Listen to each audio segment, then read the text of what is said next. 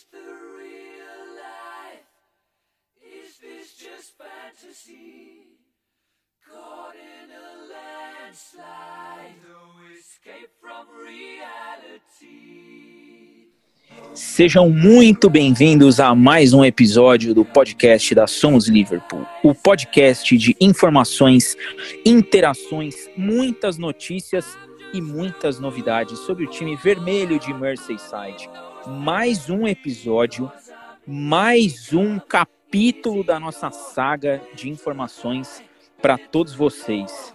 Hoje, especialmente hoje, eu declaro aberto o nosso podcast temporada 2021 sobre o Liverpool. Hoje nós vamos ter a apresentação do nosso time de analistas. Hoje nós vamos ter a divulgação do código da nossa Liga do Fantasy. Hoje nós vamos falar sobre os prêmios do Fantasy. Nós vamos começar falando desse jogo de pré-temporada do Liverpool. Nós vamos dar notícia de mercado. Nós vamos falar da tabela. Hoje a temporada para todos nós aqui começou. Eu vou iniciar as apresentações.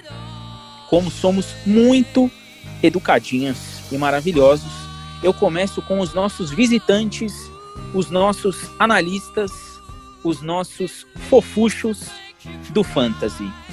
Eu vou iniciar essa apresentação dando as minhas boas-vindas em nome de todo mundo aqui do podcast para o Guilherme Freitas, de São Paulo, e para ele, que vocês já conhecem, quem escuta o nosso podcast já sabe quem é, Lucas Moreira, do Rio de Janeiro. Guilherme, por favor, se apresenta para o nosso pessoal. E aí, gente, e aí, galera, agradeço o convite, né? A gente hoje vai falar um pouco do Fantasy e, se Deus quiser, vai dar tudo certo. abraço. E agora eu vou naquela ponte aérea de 37 até 48 minutos com ele, Lucas Moreira, seja muito bem-vindo novamente. Dê um oi para os nossos ouvintes e diga por que você está aqui. Fala pessoal, beleza? É um prazer estar participando de novo do podcast da Plantação Tipo. Hoje vai ter fantasy, hoje vai ter muita coisa legal. Vamos que vamos. E aí, agora fazendo as vezes, né, como bons anfitriões, eu sigo no Rio de Janeiro e começo com ele, o nosso temperatura altíssima, o nosso nervosinho vermelho, Rodrigo. Por favor, chegou sua vez. Salve, salve, Diegão. Salve, amigos da mesa aí. Boa noite a todos. Sejam bem-vindos aí o Guilherme, mais uma vez o Lucas. Vamos lá, pessoal. Boa noite aí aos ouvintes. E vamos tocar aí, como disse o Diegão, aberta, enfim, aberta nossa temporada 2021. E espero que seja mais um ano de glórias para nós, Reds e ele, o nosso Daniel Pierce, nosso monstro de notícias, monstro de Twitter, de janela de transferências. Daniel, chegou sua vez. Fala, Diegão. Boa noite aí aos amigos da mesa, o Guilherme, o Lucas, aí, nossos convidados, o Rodrigo, o Carpes. É uma semana com é, amistosos, né? O Liverpool voltando a, a, começando a sua pré-temporada lá na Áustria, com janela de transferência, com fantasy, então uma semana bem agitada aí para a gente comentar e debater aqui no podcast. E ele, aquele que sem a presença não existiria nada disso, o meu, o seu, o nosso moquense mais famoso desse país. Carpes, é com você. O seu oi, o seu olá. Boa noite, amigos. Boa noite, convidados. Boa noite, ouvintes. Estamos é, aqui mais uma vez, já 12 segundo episódio, firme e forte. E antes de começar, Diego, se me permite, queria mandar um recado. Eu queria, do fundo do meu coração, mandar a UEFA tomar no cu.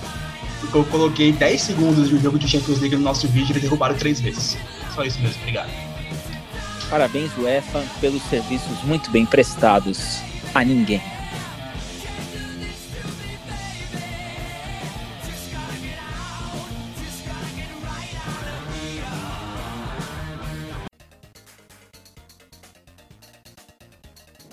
E hoje a gente começa o nosso podcast novamente com notícias, com todas as transferências, rumores. Vamos falar muito do que vem por aí e de tudo que está acontecendo.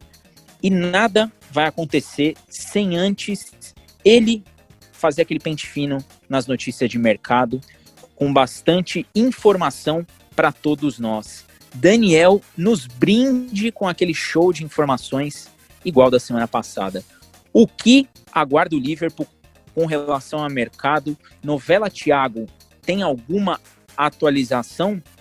E como está o mercado de transferências para o Liverpool? Solta a voz, Daniel. É, a, a novela Thiago ainda é a principal da, da janela para o Liverpool, né? O que gera mais engajamento no Twitter é o Thiago ultimamente. Mas teve até uma, uma, informação importante que veio da parte da Melissa Red, lá da, lá da Inglaterra, ela que é uma fonte bem confiável. E ela disse que o, o Klopp gosta do Thiago Alcântara, o Klopp gostaria do Thiago Alcântara, o Thiago gosta do Liverpool. É, ela disse que não é uma questão financeira mais, que não tem nada a ver com questão financeira, tem a ver com questão com espaço no time. Então, que só, provavelmente o Thiago só viria se alguém saísse. E aí, é, é exatamente o que teve mais notícias semana, foi de possíveis saídas do Liverpool. O, talvez a que pegou é, mais a galera, assim, né, que deixou a galera mais preocupada foi do Rinaldo. O Rinaldo ainda não renovou o contrato. Ele pode assinar um pré-contrato em cinco meses. E com a chegada do Ronald Koeman ao Barcelona, mais uma vez falaram que um dos alvos do, do, do Koeman seria trazer o Rinaldo para o Barcelona. Então pode ser a saída que daria aquele aval para o Klopp atrás do Thiago, que diminuiria as opções no meio de campo. E não só a especulação de saída, tiveram vários mesmo, não foi só do Hinaldo. O... Muito se falou do possível interesse da Lazio no... tanto no Shaqiri quanto no Origi, mas mais no Shaqiri. É, parece que a Lazio já observava o Shaqiri desde a época de, de Basel. Então, é, parece que pode ser, pode vir a ser um interesse. Só que a Melissa Red diz que o Shaqiri não dá nenhum, nenhuma, nenhuma intenção de que quer sair. Então, é ver, mas tem esse boato do, do interesse da Lazio no Shaqiri e muitos empréstimos. O, vários jovens devem ser emprestados de novo. O Woodbourne tem interesse de vários times da, da Championship e da Eredivisie. Você tem o, o, o Ojo também com interesse em muitos times da Championship. Você tem o Brewster, que parece que deve ser emprestado para algum time da Premier League. O Leeds estava tá, tá, interessado, o Aston Villa estava interessado. O Aston Villa, além do Brewster, estava interessado também no Origi, aí em definitivo. É... E, e, e, é sempre aquela questão dos jovens por empréstimo nigeriano, nigeriano, Aoi, Aoi, ou aquele que você sabe quem é, que eu não sei falar o nome dele, Diego já disse o nome dele. Aoi. Então, isso aí mesmo. E, então tem muito. Todos esses garotos que estavam emprestados devem passar por mais, por mais um empréstimo, assim. É, a expectativa é essa. O, a, a, grande questão aí, que não sabe mesmo que fim vai levar, é o Ejaria, que ele já estava certo para ser vendido para o Reading o empréstimo dele tinha uma obrigação de compra de 3,5 milhões de libras, mas o Reading está com problema financeiro por causa da pandemia, então mesmo que eles queiram comprar, eles queiram manter, é, cumprir esse acordo, parece que eles não têm dinheiro, então tá meio que num impasse, ele não viajou com o time para a Áustria, ele não tá é, treinando junto com o Reading, ele tá treinando separado em casa, então não sabe que fim vai levar.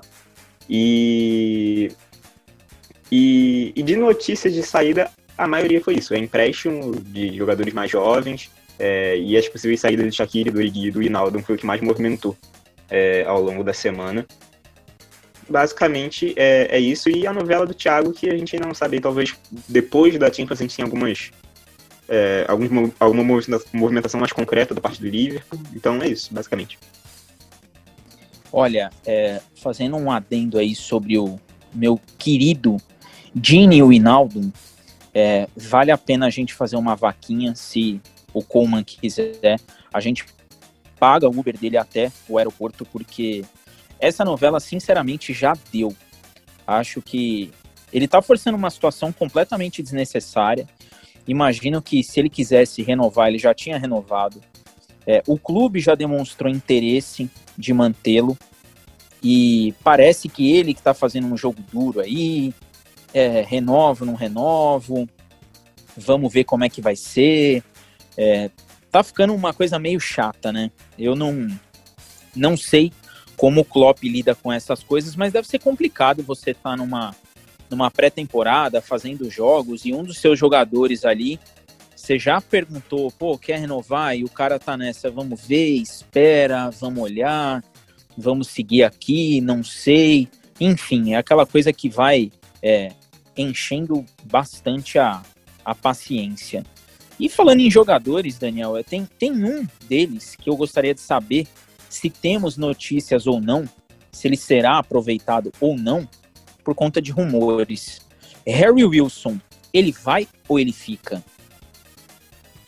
É, a última notícia do Harry Wilson foi a mesma da semana passada, em termos de transferência, que o Liverpool tem interesse em vendê-lo, mas só vender. O Liverpool não quer emprestar de novo, e aí teria que chegar um valor acima de 20 milhões de libras.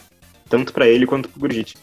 Pro Gurrit. Então, se não chegar esse valor, tem grande chance dele ser aproveitado. Ele não tá na Áustria porque ele teve uma lesão. Foram dois jogadores que não estão com o elenco na Áustria, o, o Arnold, que também está se recuperando de uma lesão, que e, e, ele, o Harry Wilson. Só que os dois devem estar disponíveis para o jogo da, da Community Shield contra o Arsenal. Eles só não participaram dessa, dessas atividades na Áustria, mas do Harry Wilson é isso. É, tem que chegar uma proposta de venda por um valor considerável de 20 milhões no meio da pandemia. E se não chegar, provável que a gente possa ver ele aí no elenco, né? E ver questão de tempo de jogo é, é outra história completamente diferente. Ou seja, pensando que algum clube teria que gastar 20 milhões no Harry Wilson, ele fica em Melwood. O Sherdan Shakiri, Daniel, você acabou de mencionar que ele tem aí um, um flerte muito mais por parte da Lazio do que por parte dele. É, Twitter é uma coisa que muitos jogadores gostam, né? De, de ficar postando ali mistério e sempre alguma coisinha para, acho que até para alimentar é, os rumores de notícias. Além dessa, dessa sondagem da Lazio, o Shaqiri demonstrou alguma coisa ou ele ficou na dele e assim, vamos continuar aqui na Áustria, vamos treinar que eu quero meu lugar no time? Ah, a postura do Shaqiri é, é, sempre a mesma, assim, ele não, não é um cara que aparece muito em, em dando entrevista, assim, nas, pro, até para própria, própria Liverpool TV, ele não é um dos que mais dá entrevista, mas até onde a gente sabe, a postura dele, em termos de treinamento, sempre foi exemplar. Ele tá lá, ele tá treinando, ele tá focado, ele quer ter o espaço dele no time, só que essa temporada ele não só não teve o espaço dele por motivos técnicos, o Klopp não quis escalá-lo, como ele teve diversas lesões. O cara demorou, sei lá, quatro meses para recuperar uma lesão na panturrilha, que em tese era para demorar um mês. Então, complicada a situação dele, mas acho que da questão de treinamento isso tá tudo tranquilo com ele, ele tá fazendo a mesma coisa de sempre. Eu confesso que eu gostaria que o Shaqiri seguisse o exemplo do nosso querido Lucas Leiva e chegasse a Lazio e já fosse destaque. O Lucas, já falei várias vezes aqui nos nossos episódios anteriores, sempre gostei demais dele e ele, por conta de lesões, está brilhando na Itália. O Shaqiri não existe aquele carinho absurdo, mas ele poderia seguir aí esse esse trânsito igual do Lucas Leiva e brilhar lá na Itália. Enfim, aguardemos aí mais novidades. E falando em novidade, hoje o Liverpool começou aí oficialmente os seus jogos de pré-temporada. É, um jogo contra o Stuttgart, numa Áustria vazia, numa Áustria até com climinha nublado. E eu queria saber de vocês, e agora eu vou para o outro lado do rio, Rodrigo Barbosa. Como foi esse nosso primeiro amistoso? Tivemos gols? Sim, é, hoje o jogo terminou 3 a 0 né? Então, foi aquele. Você já, já resumiu bastante, Diegão, né? O tempo, o clima, a cidade vazia. Foi aquele, aquela peladinha de final de tarde com os amigos ali pós-serviço, né? Aquele happy hourzinho. Treino bem tranquilo, tivemos duas formações aí para o primeiro e segundo tempo. Começamos basicamente com o possível time titular, né? Com uma, só com uma modificação e outra ali, mas no segundo tempo bastante mudança. Entrou eh, bastante gente aí, até a, molecada que a gente pede para ver aí, principalmente o setor defensivo, né? O Vanderberg, esse, esse moleque, o Phillips também participou. Então foi interessante poder dar uma rodagem, né? Você estava falando ainda há pouco aí do Grujic, do Harry Wilson. São dois que poderiam também estar aí, né? Treinando e participando desses jogos assim, mas está nesse impasse, vai ou não vai, cada hora, como o Daniel trouxe. Cada hora parece que, ah, sim, apareceu alguém que aceitou pagar 20 milhões de libras em um vai, vai levar. Daqui a pouco, não, morreu. Ah, o Liverpool só aceita isso. Então, enquanto essa, houver esse impasse aí contra esses dois, a gente não vai saber se a gente vai poder contar com eles, né? Mas foi um pouco um joguinho tranquilo, né? Bem finalzinho de tarde mesmo, nada demais. Só para exercitar os músculos, para mostrar que a galera não tá parada. E como você disse bem na abertura do podcast hoje. É, é, tá aberta a temporada 2021 e agora a gente vamos ter mais alguns jogos aí. Dia 29 já tem a Community Shield. Então começa a vir essa sequência aí, então é bom a gente estar tá bem treinado pelo menos. Olha, eu vou ser breve aí para a gente passar a notícia mais legal, uma das mais legais da, desse programa, mas eu gostei bastante do que eu vi no primeiro tempo. É óbvio que o Liverpool levou muito mais a sério o amistoso do que o Stuttgart, né? É, a temporada de ambos em suas ligas nacionais será completamente distinta. O Stuttgart tem uma aspiração, enquanto o Liverpool tem aí uma manutenção de título, competições internacionais, tem uma série de compromissos maiores do que o Stuttgart. E gostei bastante da, da movimentação do Firmino, gostei demais do que eu vi do Keita, mesmo sendo aí um primeiro tempo, um primeiro jogo. Pode ser que no, no segundo jogo, já contra o, contra o Salzburg, não tenha a mesma pegada, mas foi um primeiro tempo bem interessante que deu para ver aí o que o que a gente pode esperar desse Liverpool nessa nessa temporada 2021. E já falando em temporada 2021, eu vou começar aqui a mandar para vocês essa esse nosso calendário que já saiu. Para quem não sabe, para você que está ouvindo a gente, já temos a tabela da Premier League temporada 2021. O Liverpool estreia no dia 29 de agosto com a disputa da Community Shield entre Liverpool e Arsenal. Então iniciaremos a nossa campanha buscando aí uma taça, né, a famosa, a famigerada Supercopa da Inglaterra contra o nosso querido Gunner. E tomara que tenhamos aí uma, um início bem legal de, de temporada como tivemos na última, com a vitória na Supercopa Europeia diante do Chelsea. E nós começamos aí a nossa temporada 2021, dia 12 de setembro, estreamos em Anfield, talvez com metade da sua capacidade ocupada, né? Vamos aguardar aí as, as orientações das autoridades, mas estreamos em casa contra o Leeds United, e aí naquela sequência, sequência de quem quer ser campeão, né? Vamos combinar. Dia 12 em casa, Leeds United. Dia 19 fora de casa, teremos o Chelsea. E no dia 26 de setembro, novamente em Anfield, Arsenal. Então, estreamos aí mês de setembro, Leeds, Chelsea, Arsenal. Eu vou voltar aí com o Daniel para saber quais são os reforços do Leeds, atual campeão da Championship. Não vai disputar o bicampeonato, óbvio, mas o que o Leeds reserva aí para esse confronto, Daniel? Temos novidades para Marcelo Bielsa no elenco? É, já que citou, aproveitar que o Rodrigão citou Nathan Phillips aí, né, que foi até esqueci de comentar a função dele, ele tá para ser cotado, né, para ser emprestado de novo mas ele deu uma entrevista hoje que foi até engraçada, ele dizendo que, pelo que ele sabia, estavam querendo ver o desempenho dele lá na Áustria, mas que depois de decidir o futuro dele, que ele estava acostumado a não saber qual seria o futuro dele, mas que ele achava que ele ia estar numa boa condição na próxima temporada. Então aí, quem sabe, né? Já que não, não tem muito mais boato de zagueiro chegando no Liverpool aí, então talvez o, o, Phillips, o Phillips acabe ficando aí como um quarto zagueiro, né? Esperar para ver.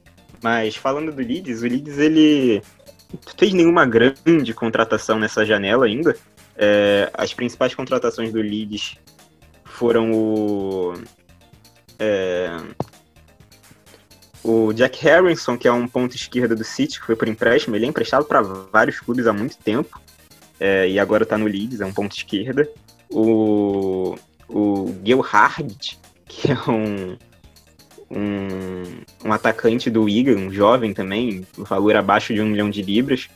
E o Meslier, que é o, um goleiro do Lorient, da França, que chegou aí por 6 milhões de libras. Nenhum nome de muito peso e teve pagamento de fato do Elder Costa, ao Wolverhampton. Né? Eles efetuaram agora o pagamento, mas já, já era um jogador que, que, se eu não me engano, já estava no, no elenco do, do Leeds.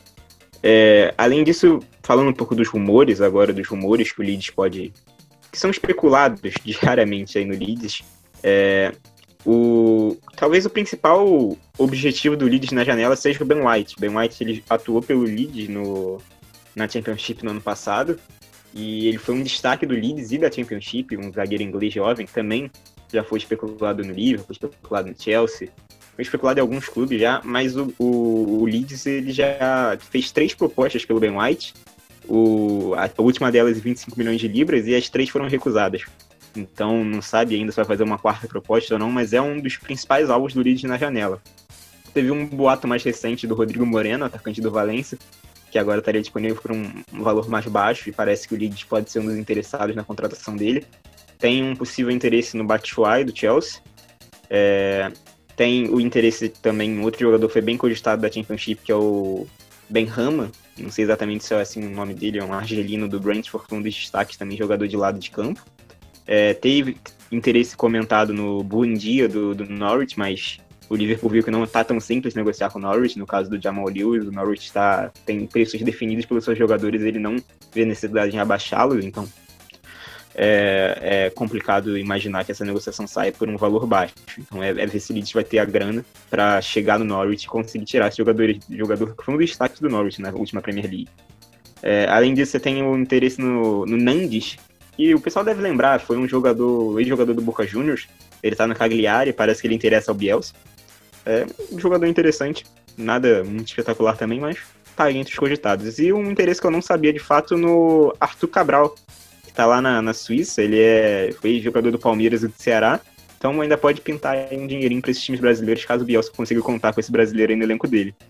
E aí, a, uma curiosidade que eu não sabia, e eu descobri hoje, e aí já coloquei aqui nas minhas anotações, foi que o, o, o Leeds tinha interesse no Odson Eduard, do Celtic.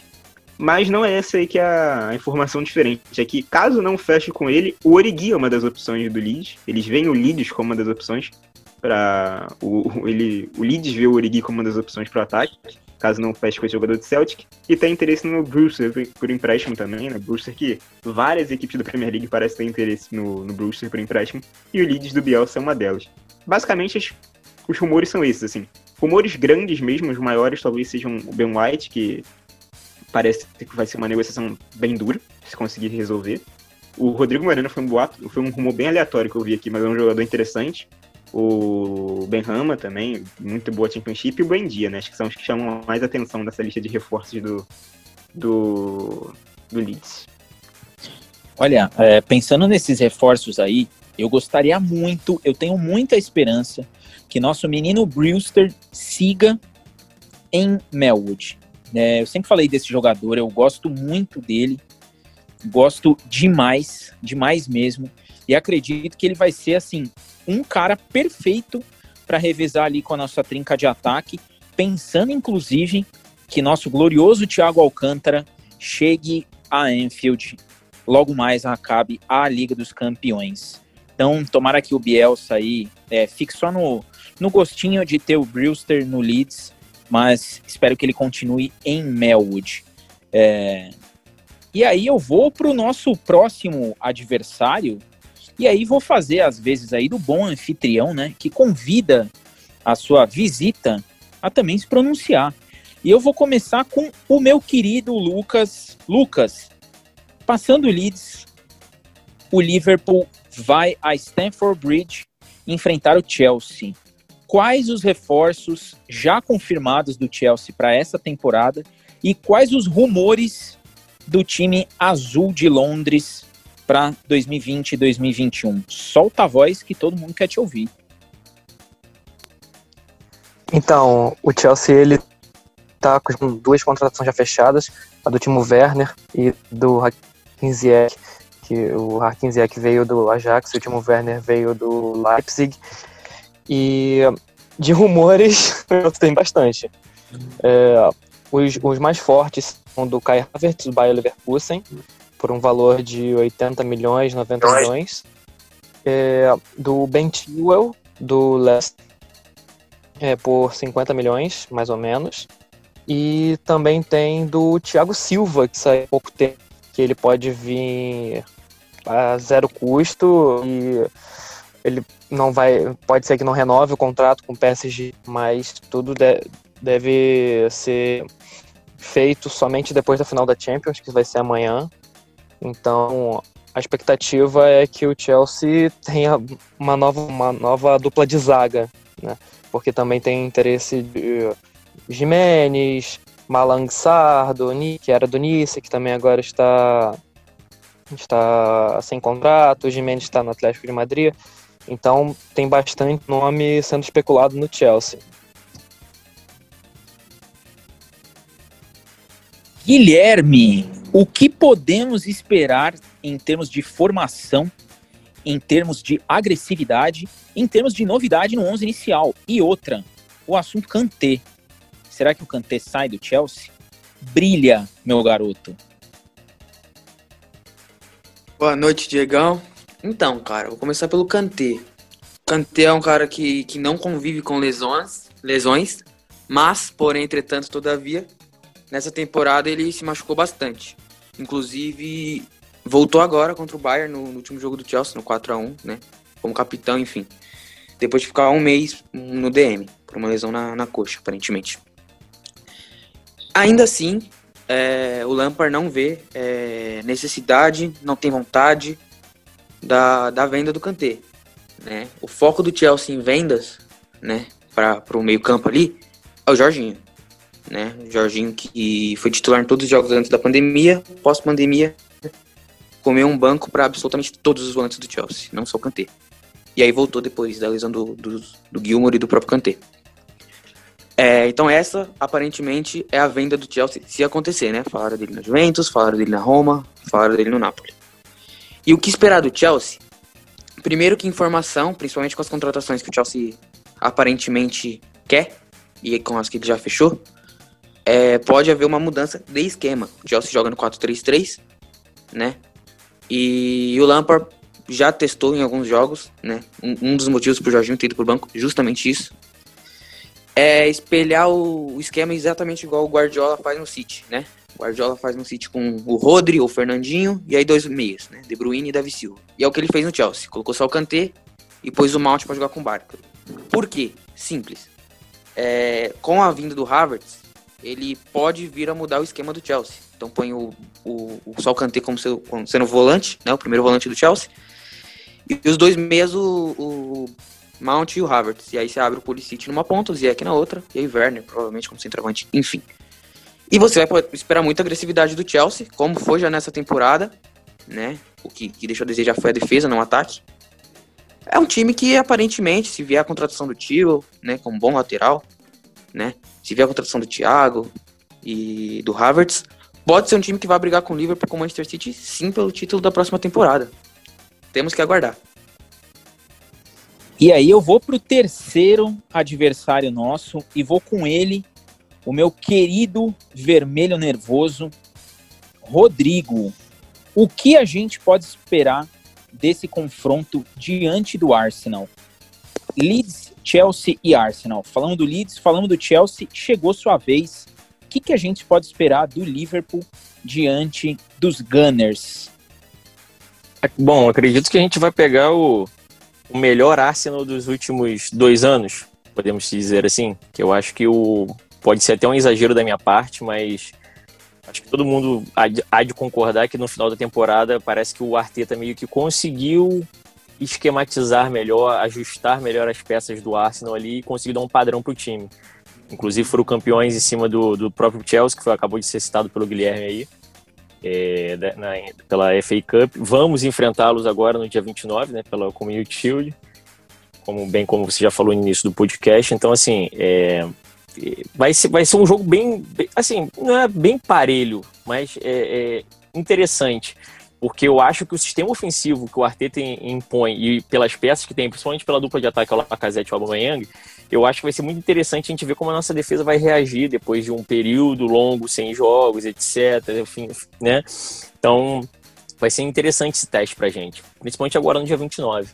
É, pra gente saber como é que vai ser, como, é, como que o Liverpool vai suportar isso tudo e como vai vir o Arsenal também, né? O Arsenal que tá aí nesse, esse grande período maravilhoso para todos os clubes, né, que é o período de janela de transferência, também está tentando se movimentar. A última que saiu deles aí é que eles estão parece que o Arteta quer, conseguiu, né, eu já citei nos últimos dois podcasts, se eu não me engano, nos últimos dois episódios aí, eu falei sobre o chapéu, né, da, na tirada do Ilha do Chelsea, de novo Chelsea, é, indo para o Arsenal, eu acho que foi uma puta, uma puta contratação, eu que gostaria, até pela forma que, que veio, final de contrato, etc, gostaria que o, que o Ilha tivesse vindo para, para o Liverpool, e o Arsenal conseguiu pegar eles, eu acho que vai agregar bastante ali no, no time do Arteta, e agora a última que tem circulado lá né, em Londres é que eles querem o James Rodrigues, né? É, parece que estavam buscando aí o James Rodrigues para fazer parte desse meio campo do Arteta aí. É, pode até, né? Não sei, eu sinceramente eu não sei o que até o que esperar do James Rodrigues porque não, não, não tem jogado. Então é, é difícil. É, é, é, mais ou menos seria mais ou menos como um achismo uma uma oportunidade você dá para um jogador que tem talento, tem qualidade, mas que você vai acreditar mais no que ele já mostrou ao longo dos anos do que ele vem apresentando no, na última temporada, por exemplo. Então, é, eu acho que se o Arsenal, pro longo da temporada, vier a organizar o sistema defensivo, que eu acho que é o ponto fraco deles, vai, vai se tornar um time bem competitivo, mas eu acredito que a gente leva uma, uma ligeira vantagem. Nosso ataque é muito forte. É, o Arsenal tem jogado no 3-4-3, então eu acho que eles vão querer propor o jogo, não é um time. Não, não aparenta ser um time que vai esperar a gente o tempo todo, como alguns clubes fazem, né? principalmente o time de menor expressão, quando enfrenta a gente, quer se fechar ali e brigar por uma bola. Eu acho que o Arsenal vai querer jogar. E nessa de querer jogar, eu acho que o Liverpool tem, tem um leve favoritismo, mas acho que vai ser um jogo interessante. Agora eu vou com o meu Moquense, né? Não posso deixar meu Moquense de fora desse debate. Leeds, Chelsea e Arsenal. Esse, esse início de temporada, essa tabela contra esses times que têm a predisposição de sair para o jogo, Carpes, você acha que pode favorecer o Liverpool mesmo sabendo que em termos de reforços a gente acabou ficando um pouco atrás em, é, em quantidade, porém, com uma possível vinda do Thiago, podemos igualar na qualidade. Qual é a sua opinião sobre esse início de tabela aí marota do Liverpool? Bom, não são só esses três adversários que são difíceis, né? Lembrando que depois do Chelsea a gente também tem o Aston Villa e depois já tem o derby com o Everton, né? Então vão ser aí seis jogos bastante complicados, é um início bem difícil, mas como todo ano a gente está acostumado já. E acho que é meio que tradição, né? A gente já começar o ano pegando o time recém-promovido, como foi ano passado com o Norwich, agora a gente vai pegar o Leeds. E, cara, o Leeds eu gosto bastante de ver o Leeds jogar. O Bielsa arrumou o time de uma maneira assim, impressionante. Tanto que acho que fazia 16 anos que eles não jogavam a Premier League, né? Que voltando agora. É, e os times que propõem o jogo contra o Liverpool, a gente sabe que dá ruim, né? a gente sabe. É, o grande exemplo disso foi contra o Chelsea, que foi aquela loucura de gol 5 a 3 né? Se não me engano, acabou o jogo. O Chelsea propunha o jogo, tomava, o Liverpool ia, fazia mais um, e era isso.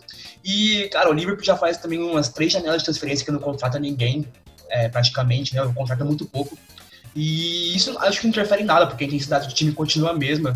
Faz pelo menos umas quatro temporadas que o time tá jogando nesse ritmo, ninguém consegue parar. Então acho que não é a contratação que vai afetar o ritmo de jogo mesmo com a chegada do Thiago. Agora eu vou com o Daniel. Daniel, sua opinião sobre esses nossos confrontos, especialmente sobre esse confronto, é, esse último dessa trinca entre Liverpool e Chelsea. É, dois treinadores, é, de certa forma, diferentes, opostos. A gente tem o Arteta aí que vem da escola Guardiola de treinadores, né? Como alguns gostam de rotular, é, contra um Klopp que já está consolidado, já está entrando aí no seu quarto ano de trabalho no Liverpool, é, e ele, bem ou mal, a gente tem que admitir que ele acertou aí o time do Arsenal no final da, da temporada. O que você que que que acha que a gente pode esperar desse confronto, Daniel? Ah, eu achei o início da temporada bem interessante pro Liverpool, porque você pega na Community Shield o Arsenal, que é o foi o campeão da FA Cup, foi um time que derrotou o Liverpool na última temporada, já depois da confirmação do título, num jogo que mostra de novo as dificuldades do Liverpool contra times que é, não se propõem a criar. Você teve isso contra o Atlético, você teve isso contra o Arsenal. A gente entregou dois gols para o Arsenal o Arsenal soube trabalhar com aqueles dois gols. Eles fecharam um atrás e o Liverpool não conseguia é, é, ser efetivo nas partidas. Então acho que vai ser interessante ver esse confronto. O Arteta, como já foi dito aí pelo Rodrigo, ele parece que deu uma arrumadores, um elenco com a diretoria do que o próprio Emery, que estava ali antes. Então, acho que é um início interessante nesse jogo da Community, na Community Shield contra o Arsenal. Depois você pega o Leeds, que é, foi a sensação da última Championship, e é ver como vai se portar com o Marcelo Bielsa na, na Premier League. É, o estilo de jogo do Bielsa é interessante de ver, é um jogo cativante de você ver. Mas não seria a primeira vez que o time que a gente olha para da Championship fala: nossa, esse time aqui parece ser o mais arrumado, parece ser um projeto mais legal. E esse é o time que mais se ferra na Premier League.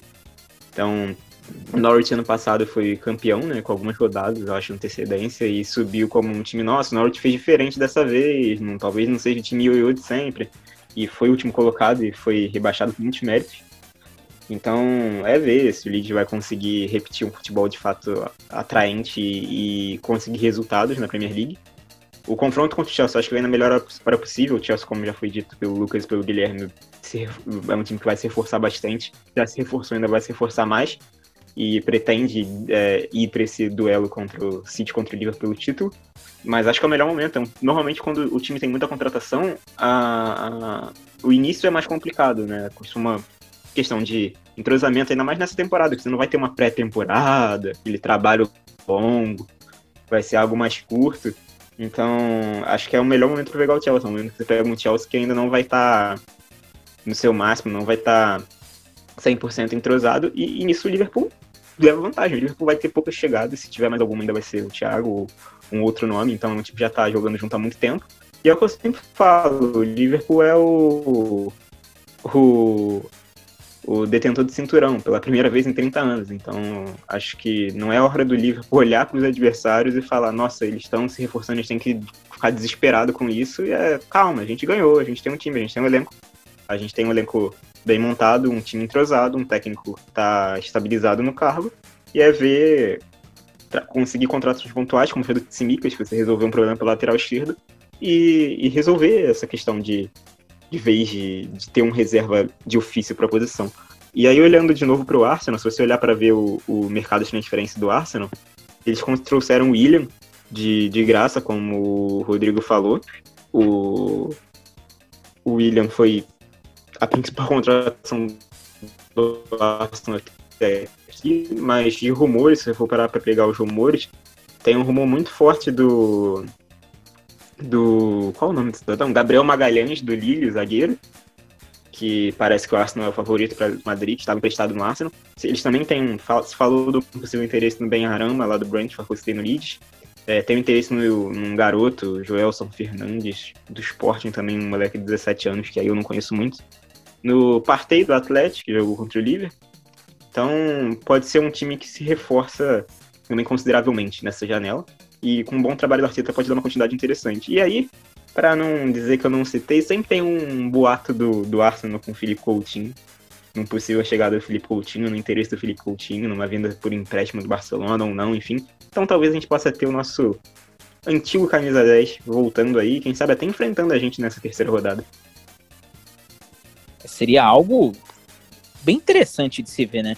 Eu vou fazer um parênteses bem rápido do Coutinho. A gente até vai voltar a falar dele e, e do Bayern na, na parte que a gente for abordar a Champions, mas é impressionante o Coutinho. Ele tá fazendo tudo para ficar no Bayern e o Bayern já avisou que, ó, valeu, bacana esse empenho, mas assim, próxima temporada não contaremos com você. A ver o que vai acontecer com o Coutinho, né? Que desde a sua saída maluca do Liverpool não se encontrou mais na carreira.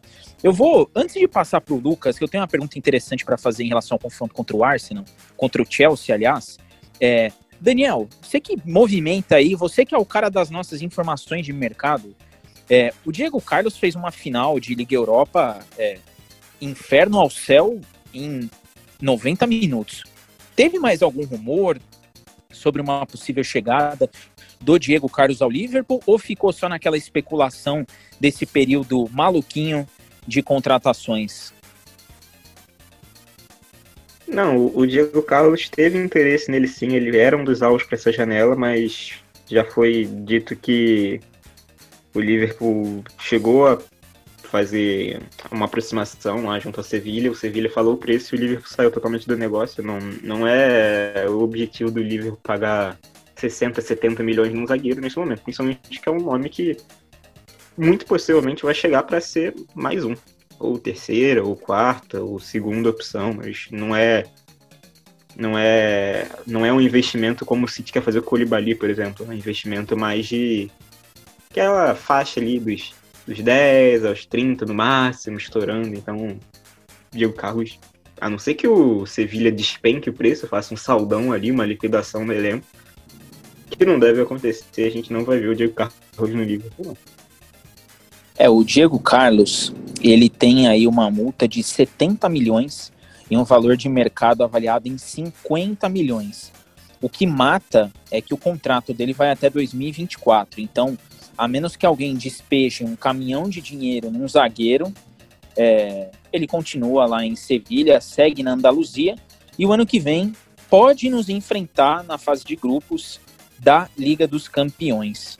E agora eu vou com o Lucas para a pergunta sobre o, o Lampard, né? Sobre esse confronto Chelsea e Liverpool, que será em Chelsea. É, Lucas, pensando no final da temporada do Chelsea, da maneira como o Chelsea encerrou ali a sua temporada, é, o Lampard ele fechou a temporada 19-20 com vaga na Liga dos Campeões, teve ali aquela final, aquela derrota para o rival Arsenal. É, você acha que ele começa essa temporada pressionado, até pensando nos reforços que ele pediu e o clube entregou? Ou você acha que o clube vai olhar e falar, não, ainda tem essa questão da adaptação do Lampard ao cargo, da adaptação dos jogadores ao grupo? Você acha que vai ter essa resiliência por parte dos dirigentes dos Blues ou não? Ou vai ser aquela coisa de olhar e falar, Lampard, contra o Liverpool é jogo para você ganhar e mostrar que você ficou com honras como treinador do clube. O que, que você acha disso daí, Lucas? sem pressão nenhuma. Isso aqui eu já começo a falar. É, o Chelsea, é, antes do Lampard ser fiado na temporada passada, é, como treinador do clube, antes de sair do Derby County, foi prometido a ele duas temporadas inteiras de total. Uh, de total. É, me fugiu aquela. É, que não iria ser tido. É, ia ser blindado completamente é especulação de ser demitido, de sair do clube e que principalmente por conta da, das ações da punição do Chelsea no caso que não pôde contratar por duas janelas, agora acabou, né? E veio essas contratações do Ziyech e do Werner. E eu não vejo um, um Lampard pressionado, nem um pouco. Ele fez uma grande temporada na, na, na, no ano passado. Claro que teve suas instabilidades por ser um técnico jovem, novo, fez só a sua segunda temporada como técnico, a primeira foi no Derby. E ele conseguiu ainda uma vaga para a Champions League. Um, um, técnico relativamente novo. É, uma liga, porque ele joga somente a Championship. A Premier League é muito diferente. E agora ele só busca ter assim um padrão e, claro, tentar melhorar, tentar é, bater o Liverpool, que é um adversário muito complicado, ter uma melhor um melhor desempenho temporada. E agora com os, com, com os contra ele quer que ele e o Peter Cech, que é um, um dos diretores do Chelsea agora, é, estão, estão, estão fazendo, estão buscando a levar o clube, o Chelsea ele vem com uma perspectiva diferente, claro, de querer sempre mais, querer ganhar um título talvez, mas o Lampard ele segue completamente ileso no seu cargo e claro vai ter a vai ter sempre o, a, a pressão de alguns torcedores, mas em relação à diretoria ele está completamente tranquilo e é diretamente contente com o trabalho dele. E agora eu vou com o Guilherme para essa pergunta que cabe demais. Guilherme, pensando no confronto Chelsea-Liverpool e na segunda, na segundo turno Liverpool e Chelsea, você acha que esses dois times vão ter a mesma briga, o mesmo universo de disputa dentro de todas as competições ou não? O fato dessa questão do Lampard ter recebido novos jogadores, ter ali uma mini reestruturação no elenco, vai fazer o Chelsea olhar para algumas competições com um olhar diferente. O que, que você acha, Guilherme? Bom, vamos lá. O Liverpool, a não ser que aconteça um desastre, sabe? Uma coisa bizarra, vai brigar por tudo. De novo, né? A, a meta do, do Liverpool era o quê? Ganhar Champions. Ganhou. Ganhar a Premier League, né? Sair da fila. Ganhou. Ponto. Agora vai brigar por tudo. Né? Até porque o elenco é forte mesmo, como o Dani já falou, enfim. Não vindo, não vindo contratações ah, três janelas. Em relação ao Chelsea, tem, tem duas perspectivas. Mesmo com a chegada. Porque assim, não basta trazer zagueiros, você pode trazer os melhores zagueiros. Se você não saber montar um sistema defensivo, vai vazar. E esse era, isso é uma das principais críticas que os torcedores do Chelsea fazem Lampard, né? Mesmo que a defesa seja fraca tal, é, é um time muito exposto. Né? Um time com a bola no pé é muito legal, muito bom se ver, né? Quem assiste jogos do Chelsea, no geral, vê que é um time legal de se ver com a bola no pé, mas sem a bola no pé, sofre. E não sofre só por porque, sei lá, Zumar é ruim, ou porque o Christensen é ruim, ou porque o Kepa não é seguro. Não, é porque o sistema defensivo também não é bem armado. Essa é uma das críticas. Então, assim, é, se o Lampard, com o Tio, com o Thiago, com o Jimenez, enfim, com quem vier, é, montar uma zaga forte, sim, eu vejo o Chelsea na mesma perspectiva do Liverpool, né? Embora seja um elenco bem mais jovem que o do Liverpool, né? É, o Werner, o próprio Werner é novo, o Ziyech, Mount, o Pulisic, enfim. É, se o Lampard, repito, se o Lampard é, montar um sistema de, de defesa seguro, né, é, não tão exposto, pode sim brigar por Champions. A gente já viu que, por exemplo, Leipzig e Lyon tá, foi para semifinal, Tottenham na temporada passada foi para final. Então assim, não é uma coisa um dos mundos mais distantes, né? Até porque o time do Chelsea é um time bem qualificado, com as contratações que estão vindo. Agora eu, eu volto a eu volto nesse ponto. Se o Chelsea trazer os zagueiros, enfim, lateral esquerdo também, que era uma carência do time, e, e o Lampard não montar um sistema defensivo seguro, né, continuar deixando o Kepa exposto, os zagueiros no mano a mano, vai ser sim uma coisa mais complicada a briga por título nessa primeira temporada. Em relação ao jogo Liverpool e Chelsea, independentemente do que acontecer na primeira rodada, o Liverpool é o favorito, né? É o atual campeão da, da Premier League numa campanha absurda até o título, né? Até, até o jogo contra o Crystal Palace que, que deu o título, ironicamente com o Chelsea vencendo, né? O jogo contra o City, mas assim, é, vai ser o favorito, vai ser acho que um jogo muito equilibrado, né? Até pelas filosofias de jogos do de jogo do Klopp e do próprio Lampard, até por ser em, em Chelsea, como você falou. Mas eu vejo talvez ali um dois postulantes ao título se matando já cedo. Embora vejo também o City como um time que vai brigar pelo título, né? A gente sabe que o Guardiola não gosta de perder. Acho que vai ser bem interessante ver essa segunda rodada. Muito interessante. E antes de passar pro, pro Rodrigo, para uma pergunta que eu gosto de jogar o Rodrigo na fogueira porque ele não foge. Eu vou fazer aqui uma errata, porque esse podcast, ele, ele só existe com essas informações que eu tenho a melhor equipe do mundo. Eu mencionei que o Sevilha poderia ser nosso adversário na fase de grupos. E prontamente, prontamente, o nosso Daniel Pierce e o maior moquense da história do país me corrigiram e me atualizaram que o Sevilha, por ser o atual campeão da Liga Europa, ele vai para o pote 1 e se junta a Liverpool, Bayern, Real, PSG, Juventus de Turim e o Zenit da Rússia. Então, o Sevilha pode nos enfrentar na fase de mata-mata se ambos chegarem lá. E agora eu vou para minha pergunta ao meu querido Rodrigo. Prepara para a fogueira, porque é agora, Rodrigo.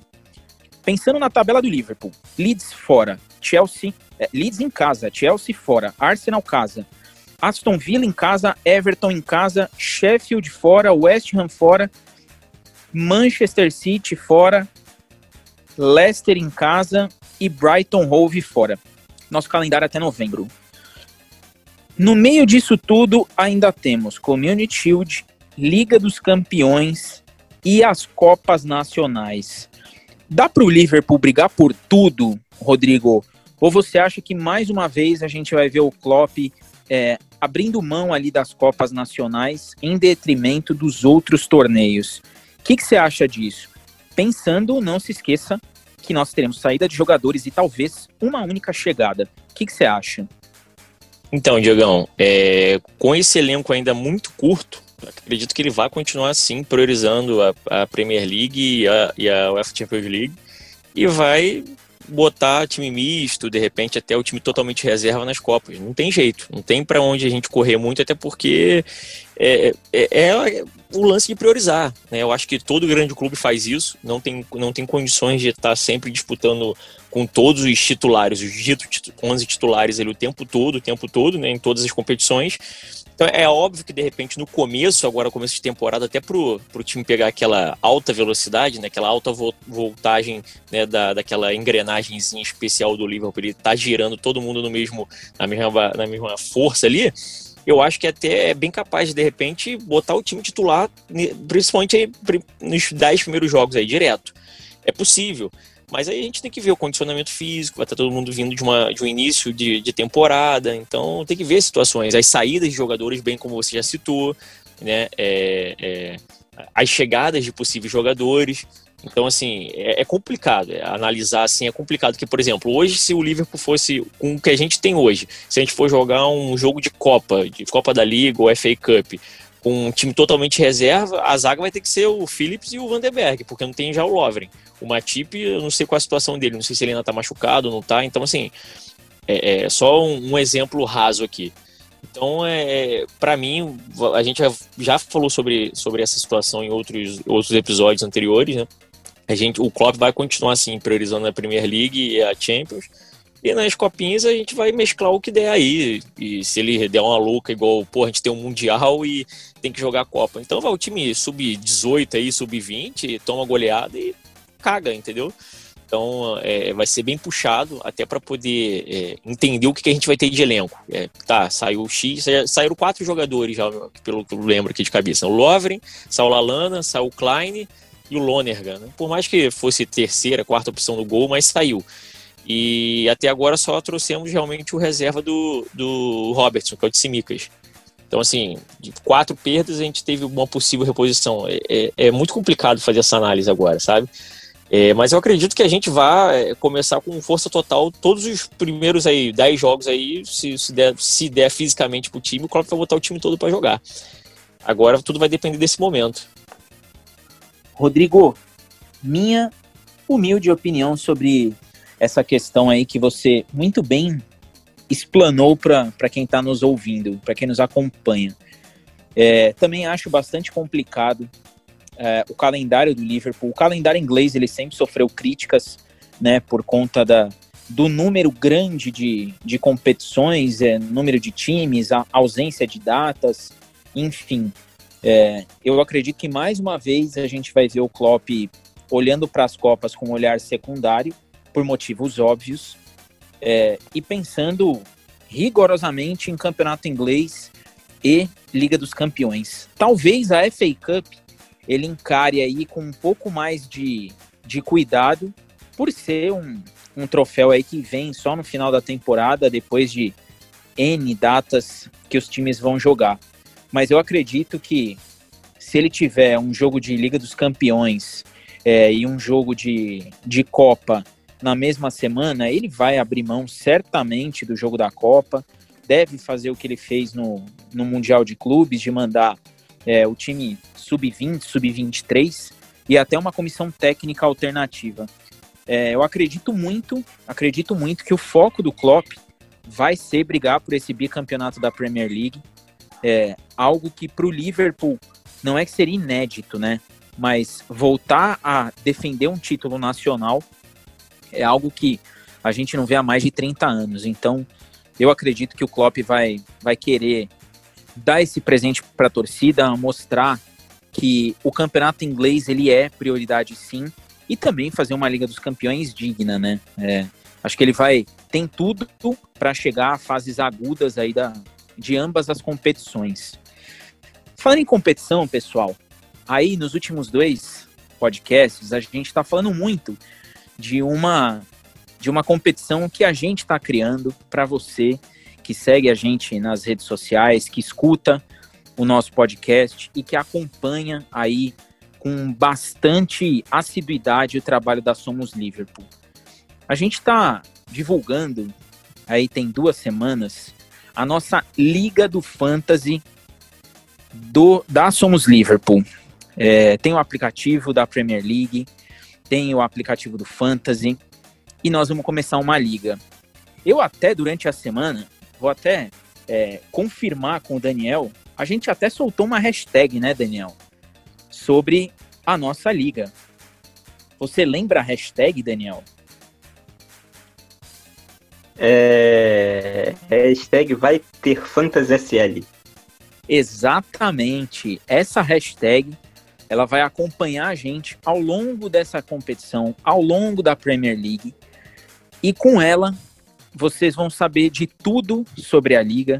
Quando a gente for fazer qualquer tipo de material sobre o Fantasy, vai ser por essa hashtag que a gente vai divulgar todas as informações, todas as interações aí com quem escuta a gente e todas as dicas, todas as regras e todas as nossas artes. Por conta disso, é com muita alegria que eu falo que a partir de hoje o nosso time de analistas ele será fixo. O Lucas e o Guilherme, que aqui estão, eles não são apenas convidados.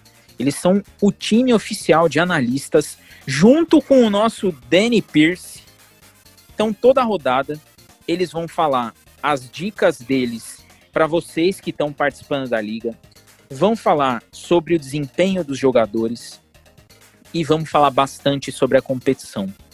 Antes de falar de prêmio, antes de falar de condições, antes de falar de redes sociais, antes de falar de qualquer coisa, eu vou deixar esse time brilhar, esse time explicar tudo.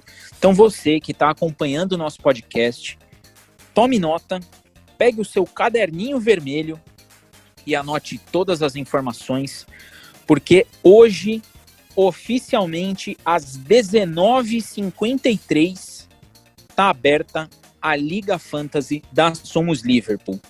Eu vou começar soltando aí é, o microfone para ele, Lucas Moreira. Explique para quem está nos ouvindo, para quem não conhece, ou para quem conhece pouco, ou para quem já brincou e não entendeu e por isso não brincou de novo, o que é o fantasy e como ele funciona. Solta a voz, Lucas. É com você. Então, pessoal, é, é, como a gente já, já se conhece, existe o Cartola FC, que é um programa de. é um, um jogo que você escala jogadores, que você com, acompanha a ação deles na rodada, e isso por todo o campeonato. Não é diferente com a Premier League. A Premier League também tem o seu fantasy, tem o seu cartola, né, como podemos, podemos chamar. É, e como funciona? Bom, o Diego já falou que é para pegar o caderno e anotar, porque vai lá vem muita coisa. A primeira coisa é que a moeda são em libras. Nós trabalhamos com libras. É, nós começamos com 100 libras e nós temos que escalar 15 jogadores. 11 jogadores titulares e 4 reservas. E vale lembrar que os técnicos, não temos técnico no fantasy inteiro, somente jogadores. A distribuição dos jogadores é feita da seguinte forma: dois goleiros, cinco defensores, seja eles laterais ou zagueiros, tanto faz, cinco meio-campistas e três atacantes. É, e, pra, e qual seria a função do banco de reserva? A gente vai utilizar somente 11 titulares. O banco de reserva é somente feito para ser os bancos de reservas, é para você substituir o seu jogador. Caso algum jogador seu não jogue por alguma lesão ou não foi escalado, ou o que tenha acontecido e não tenha sido relacionado e tenha participado do jogo, não tenha jogado minuto nenhum, e o, a primeira opção do seu banco vai ser posta no lugar. Vale lembrar também que a substituição pro goleiro é somente para goleiro. Você não vai poder substituir um goleiro por um meio-campista, por um defensor ou por um atacante, somente para goleiro. E como você e como é feita essa é, assim essa escalação do, do, dos jogadores? Vai de você. No caso, você pode colocar três defensores, quatro meio-campistas. Você só não pode colocar menos jogadores do que o normal. Você tem um jogadores de cada posição para você colocar. Por exemplo, goleiro pode só colocar um. É, defensores você só pode colocar no mínimo três, não pode colocar menos que isso. É, meio-campistas você só pode colocar no mínimo dois e atacantes no mínimo um. Então tem que armar muito bem o seu time em todas as posições para que você possa mitar sobre transferências, sobre é, jogadores no seu clube. Bem, vou falar primeiro dos jogadores. Uma, uma, um impedimento desse jogo é que você não pode ter jogadores do mesmo clube. No caso, você não pode falar, você não pode ter três jogadores do Liverpool, é, quatro jogadores do Liverpool, só pode ter no máximo três. Então, você não pode escalar, sei lá, um Salah, um Né e um Firmino, e um, um Firmino e um Alisson. Você tem que ter somente três. É, e sobre uh, as transferências, como funciona para você mudar o seu time? Você não vai com um novo time a cada rodada. Você vai com praticamente o mesmo time. Existe uma coisa chamada free transfer, no caso, uma transferência livre. A transferência livre ela funciona da seguinte forma: você pode, você pode trocar um jogador do, no, no de transferências do, do Fantasy por outro sem perder ponto nenhum. Isso seria uma punição. Você pode até trocar vários jogadores, mas você iria perder a cada transfer a mais dessas transferências livre, livres quatro pontos. Ou seja, quatro pontos da sua pontuação geral iriam ser deduzidos por cada transferência a mais do que você faça dessas livres. É, e para cada rodada, você vai descer um capitão, que vai dobrar os pontos do seu. E um vice-capitão. Qual é a função do vice-capitão? Ponto, a, a função do vice-capitão é a mesma do capitão. Vamos supor que o seu jogador que você colocou de capitão não tenha jogado em momento nenhum ele não vai pontuar. E quem e vai ser substituído. E for o seu vice-capitão, vai assumir a dupla ação. No caso, você vai dobrar com seu vice-capitão. No caso, dobrar a pontuação. Agora chegamos na parte mais um pouquinho mais extensa do jogo, que é a pontuação. Ela tem, tem várias prioridades é, diferentes do que a gente está habituado do Brasileirão. Uh, a pontuação para cada jogador que jogar menos que 60 minutos, é, você recebe um ponto. Para cada jogador que você que jogar mais de 60 minutos, você ganha dois pontos. É, a pontuação de gols varia conforme a posição do seu jogador. No caso, defensor, se um, um defensor ou goleiro fizer um gol, ele recebe 100 pontos por gol. É, se um meio-campista marcar um gol, ele recebe 5 pontos. E um atacante recebe 4 pontos por gol. Assistências vale para qualquer posição. São 3 pontos por assistência. E agora existem também as pontuações de defesa. Uh, se a sua defesa, o goleiro ou o defensor, não sofrer gol, ter o clean sheet, como a gente chama, é, ele ganha quatro pontos na partida. E se o seu meio-campista, o seu meio-campista não tomar nenhum gol, você ganha ponto a mais.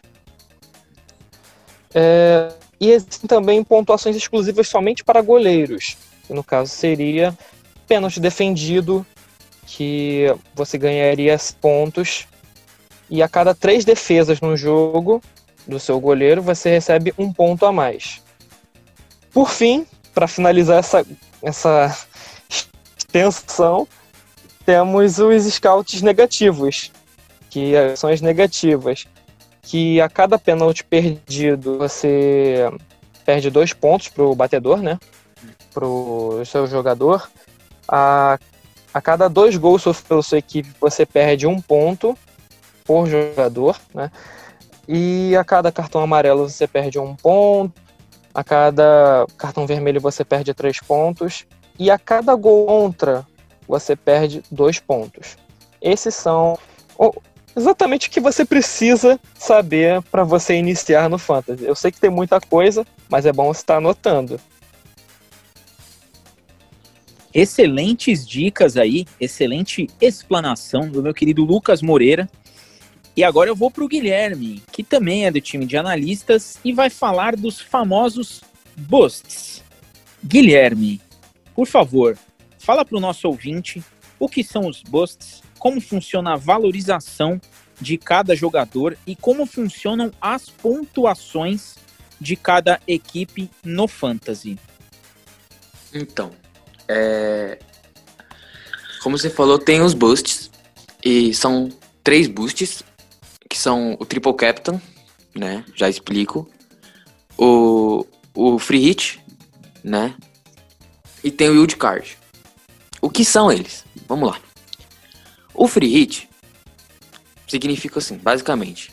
É, você tem um, um, jogo de rodada adiada, supondo, vai. Eu tenho o Arnold, o Salah e o Mané. E eu tenho o De Bruyne, o Laporte e o Ederson. Seis jogadores. Três do City, três do, do Liverpool. E por uma, né, por um momento ali, eles vão jogar, mas não na Premier League. Então o jogo deles vão ser adiados. Ok. Eles não vão pontuar nessa rodada. Com o free hit, você vai resetar seu time para essa rodada. Ou seja, eles não vão jogar nessa rodada, você vai montar um time do zero, se quiser não só substituir os seis que, que não jogariam, você vai substituir, né? E na outra rodada, em que eles já vão, teoricamente, voltar à normalidade, você vai ter exatamente o seu mesmo time, com a sua free transfer, como o Lucas já falou que funciona, e tudo mais.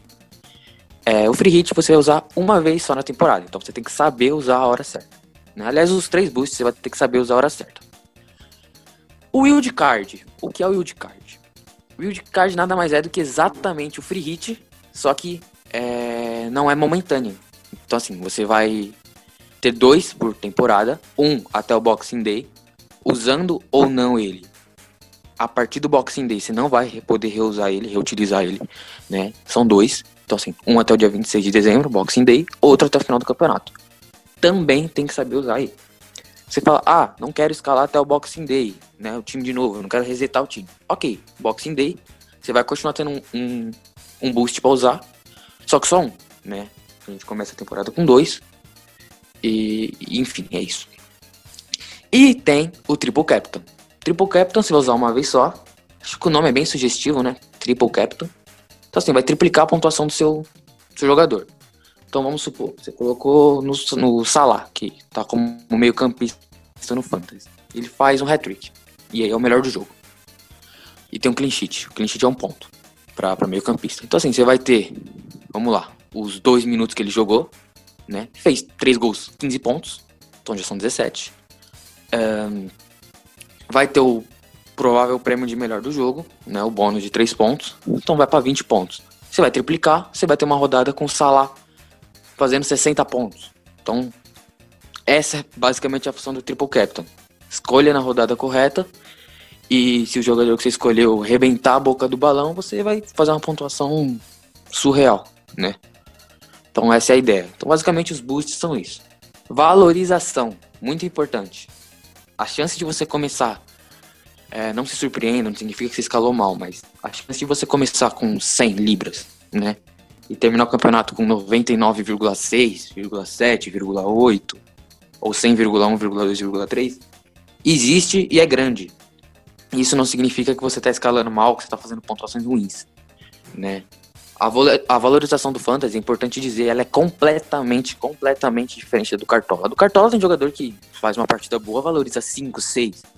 No Fantasy, para valorizar 0,1, que é irrisório comparado ao Cartola, ele tem que fazer uma sequência de partidas boas. Então, assim, vai valorizar se, sei lá, vamos supor, colocou o Salah, tá 12. Ele fez gol contra o Leeds, fez gol contra o Chelsea, fez gol contra o Arsenal, foi o melhor nos três jogos. Clean sheet pro Liverpool. Provavelmente na quarta rodada ele vai estar 12,1. Então assim, a valorização é muito, muito pequena, né? Não vai valorizar com o cara fazendo uma boa partida, ele vai ter que fazer uma sequência para ter uma mínima valorização. Basicamente, é assim que funcionam os boosts do Fantasy. É algo complexo, mas que aos poucos você entende. É, até vou aproveitar antes de passar a palavra ao meu querido Dani Pierce. Vou deixar claro para você que está ouvindo a gente, você que está acompanhando a gente. Nós não deixaremos vocês caminharem sozinhos e todo o programa, a nossa equipe de analistas vai estar tá aqui para tirar dúvidas, para falar sobre a rodada, para dar as dicas e para também explicar novamente alguma, alguma regra que vocês possam ter ficado confusos. Daniel, eu queria saber de você as dicas, as dicas para escalação de jogadores nesse fantasy da Premier League. Quais seriam as suas dicas aí para Vou jogar algumas posições. Suas dicas para defesa, sua dica para ataque e sua dica para gol. Quais você acha que seriam boas pedidas aí para esse início de liga? Então, eu tô um pouco mais próximo do, talvez, do ouvinte que esteja, vai começar a jogar o Fantasy agora, porque eu já tinha tentado jogar o Fantasy em outras temporadas e não tinha conseguido. E a primeira temporada que eu, de fato, joguei completa do Fantasy foi a temporada passada. E até num grupo que tinha você, eu, Guilherme, como um, os Lucas também. Então, eu sou também um pouco mais iniciante nesse negócio aí, por mais que eu tenha ido até bem na liga. Mas acho que a primeira coisa que eu digo para quem tá vindo mais de fora, primeira vez assim, é que é complexo, como dá para ver como o Lucas e o Guilherme explicaram várias coisas, etc, mas dá para dá para jogar assim, não não é algo impraticável de você conseguir se dar bem na na sua primeira temporada. Dá para você fazer, é... vai ter aí ajuda aqui no podcast, você pode voltar, né? Podcast fica salvo, é só você ir lá e ver se quiser voltar para ver alguma dica, etc.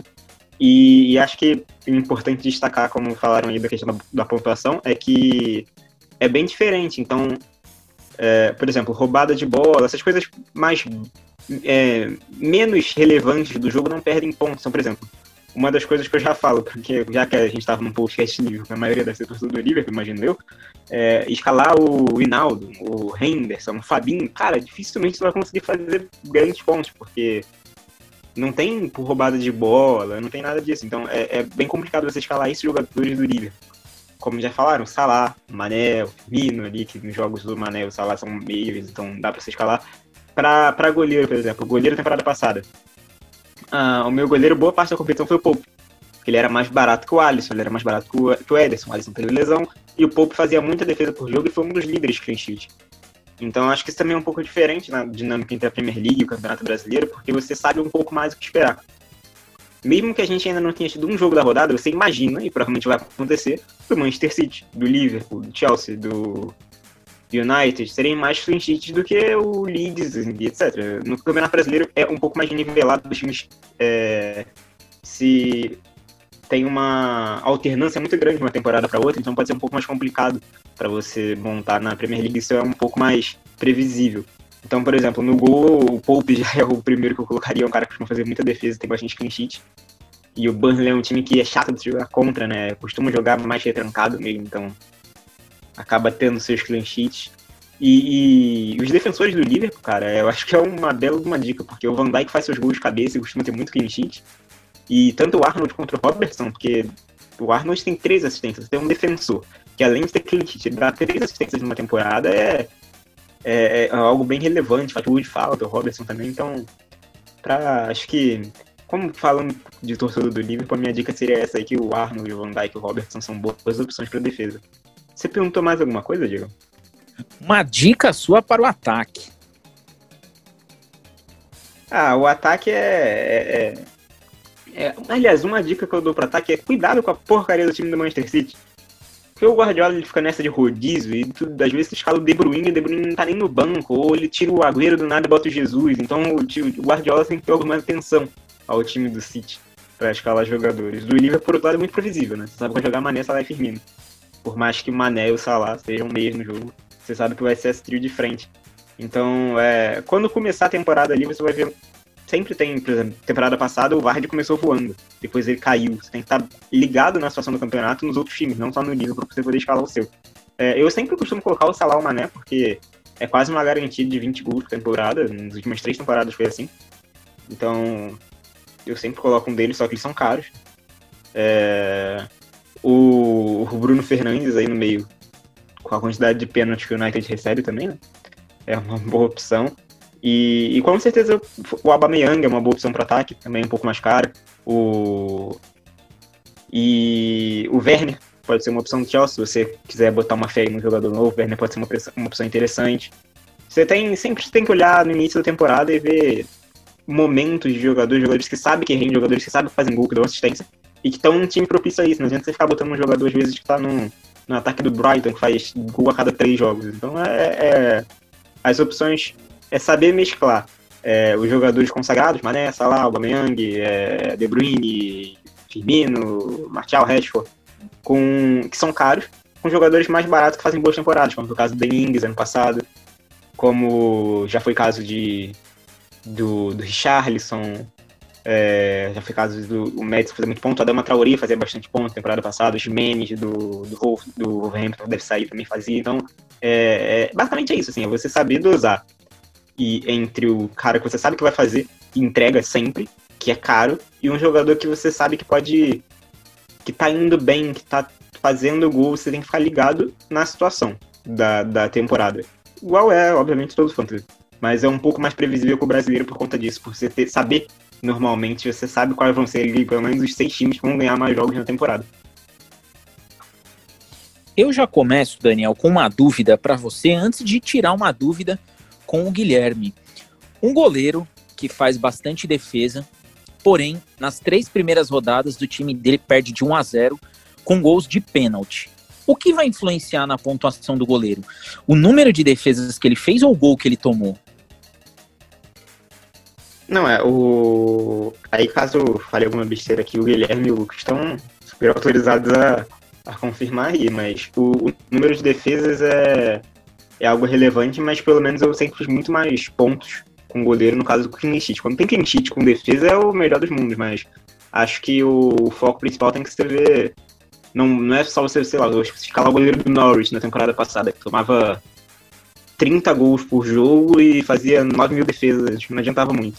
Então acho que o foco tem que ser um pouco mais ali num time, num goleiro que tenha clean sheet, e que o time seja um pouco mais seguro, mas talvez não seja tão caro. Um time mais intermediário costuma ter bastante clean sheets. Acho que é a melhor escolha de goleiro do que você focar só em número de defesas, porque é, você pode acabar sendo muito mal com isso por conta do, do, do, Por exemplo, se você fica lá contando com defesa do. Sei lá, do goleiro do Brighton e o teu cara que tá disputando contigo, ele tá pegando um clean sheet todo jogo com o Ederson ou com o Alisson, você vai sair na desvantagem, né? Maravilha. Então você que está nos ouvindo já toma nota disso daí na hora de fazer sua escalação. E agora vem a minha dúvida para o Guilherme. Guilherme, tem algum boost relacionado ao banco de reservas? Tem o principal, né? O principal boost que eu já traria na próxima fala, que é o Bank Boost. O que consiste o Bank Boost? O Lucas falou, você vai escalar 15, né? Você não vai escalar o técnico, mas você vai escalar um reserva, né? Um goleiro reserva, um zagueiro, ou lateral, né? defensor em si. E aí pode ser dois meias, ou um meio um atacante, ou dois atacantes, enfim, você vai ter seu, seu banco ali. Ok. O que é o Bank Boost? Simples. Uma, em uma das 38 rodadas, você vai, quando escalar o time, você vai clicar né, acima da, do, do campinho, lá em Bank Boost, Play, e aí você vai usar todos os seus reservas. Então, é, é uma vertente que você pode usar, né? Para aumentar sua pontuação. De repente, sei lá, você tem é, alguém de um time Big Six ou de um time que tá bem, que não é Big Six, Leicester, Overhampton, Sheffield, enfim, no seu banco. E, pô, mas você também tem um, um belo time no, no, time titular, né? Você tem, sei lá, De Bruyne, tem Mané, tem Vardy. E aí você fica meio né, com dificuldades, aquela, como diz os jogadores, aquela dor de cabeça boa pro treinador, né? Não saber quem escalar, você pode vai lá, clica no Bank Boost, escala, seus dois goleiros vão pontuar, seus cinco defensores, cinco meias, três atacantes. É, é, o boost principal. E só um adendo à fala do Dani. é, quando ele falou lá do das defesas de goleiro, é, um dado interessante também, né? Um número interessante que a cada três defesas do goleiro, né? Ele ganha um ponto. Mas ainda assim a fala do Dani é bem, bem lúcida, perfeita, né? É bem melhor você ter um cara que vai te dar o clean sheet do que o cara que vai, sei lá, como você falou no exemplo, tomar um a 0 mas fazer 282 defesas, né? É melhor o clean sheet do que você tomar o gol e fazer muitas defesas. Mas, no geral, é isso, né? Em relação tanto à defesa do goleiro quanto ao bank boost. Boost você vai usar assim como o triple captain e assim como o free hit, você vai usar uma vez só. Então, de novo, saibam como usar o banco. E daqui a pouco a gente vai falar um pouquinho sobre o que é o banco, vertentes para você escalar, dicas, enfim. É isso. Você que está ouvindo a gente, anota tudo isso e não se preocupe que a gente vai deixar você sempre antenado aí nas redes sociais, no Twitter, Facebook, Instagram. A gente vai estar tá sempre colocando alguma dica ali para você e ao longo da competição, a nossa equipe de análise aí vai deixar todo mundo é, tinindo nessa busca pelo título, nessa busca pelos prêmios desse fantasy da Somos Liverpool. E agora eu vou com o Lucas, porque o Lucas tem uma informação muito importante, além de dicas sobre esse fantasy. É com você, Lucas. Manda. Então, Igão, é, a gente tem uma informação que é uma suspeita também. Eu entrei uma vez no Fantasy depois de ter é, analisado tudo, visto tudo, e percebi que os jogadores, para você escalar, eles estavam constando como os adversários é, da segunda rodada, ou seja, o jogador do Liverpool estava sendo constado para, para pontuar contra, um contra o time do Chelsea, no caso. Sempre aparece abaixo do seu jogador o time que, que o jogador vai enfrentar na próxima rodada. E isso me deixou curioso. Eu mandei um e-mail para o suporte do Fantasy, ainda não recebi nenhuma resposta.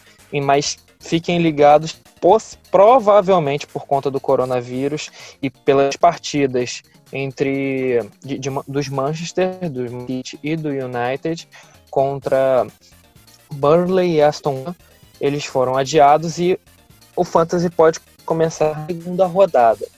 E só um adendo mesmo da, de Picas que eu poderia dar é só um adendo mesmo a uma, a uma fala do Daniel. Eu lembro que ele falou sobre o Aubameyang é, como centroavante. Tivemos alguns jogadores que mudaram de posição nessa para essa temporada. Alguns jogadores que eram centroavantes são mais viraram meio campo. O Aubameyang é uma dessas. É, eu tenho até a mesma lista aqui. Aubameyang, Gabriel Martinelli do Arsenal eram atacantes, viraram campos. É, Anthony Gordon do Everton, Greenwood do United, Rashford do United e o Diogo do Wolverhampton, eles viraram de atacantes, foram para meio campos. E a mesma coisa aconteceu com meio campistas que foram para atacantes, como Kenan Davis do Aston Villa, Indiana Vassilev do Aston Villa também, Richarlison do Everton, Anthony Martial, do United, Robinson, Robinson do Sheffield United e o Michael Antônio do West Ham viraram atacantes propriamente. Antes eles eram meio. Então fiquem ligados com relação a isso, que também tem mudanças de uma temporada para outra. É, você que está ouvindo a gente, é, informação, credibilidade, é com o podcast da Somos Liverpool.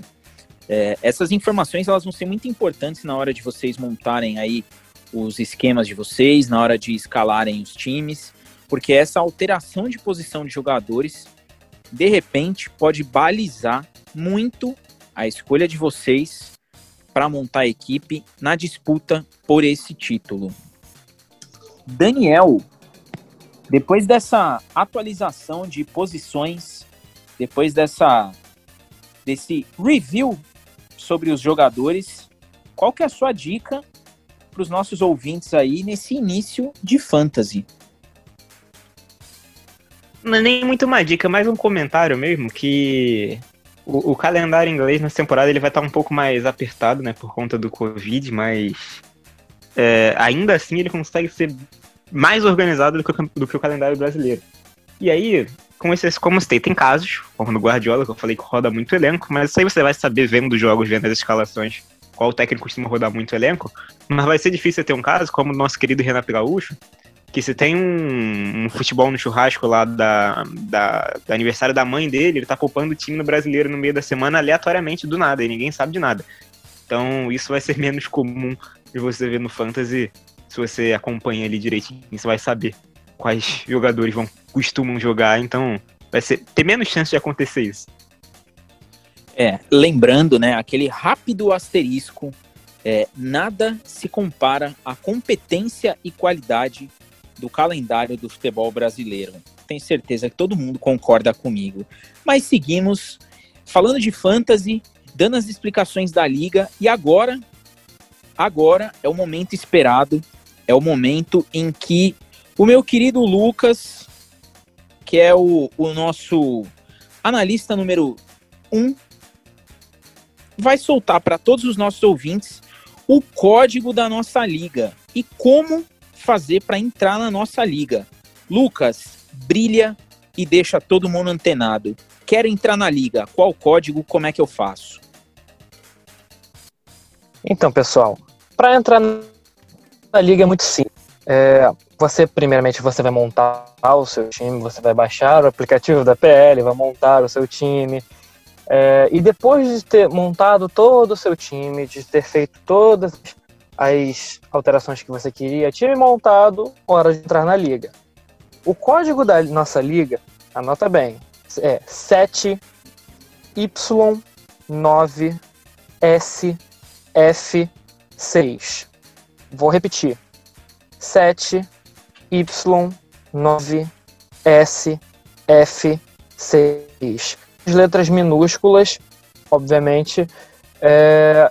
E para você entrar na nossa liga, você vai simplesmente entrar primeiramente na aba do Fantasy, como você vai ver, você vai estar tá com o nosso podcast aberto, né? Nesse momento, você vai estar tá com o seu aplicativo da Premier League. Você vai na aba de Fantasy e depois de você ir na aba de Fantasy, você vai descer a, o rolamento, faz tudo direitinho, tem uma seção escrito Join PL League.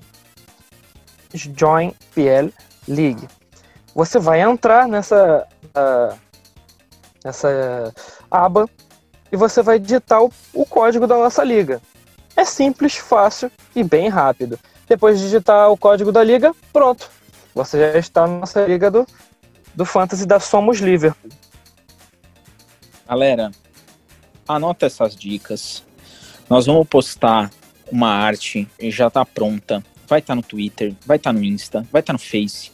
Nós vamos fazer um vídeo no YouTube só explicando sobre fantasy. Nós vamos deixar todo mundo antenado.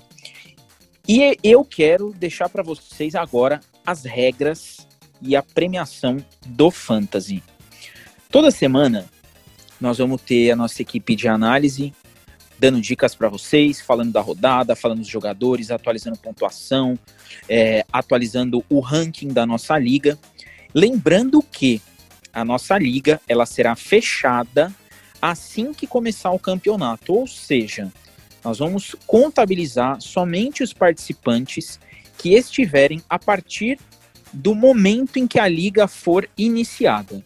Então começou a liga, tem lá 25 participantes, nós vamos contar esses 25 participantes e não vamos, por motivos muito óbvios, é, premiar quem não participar desde o início da competição.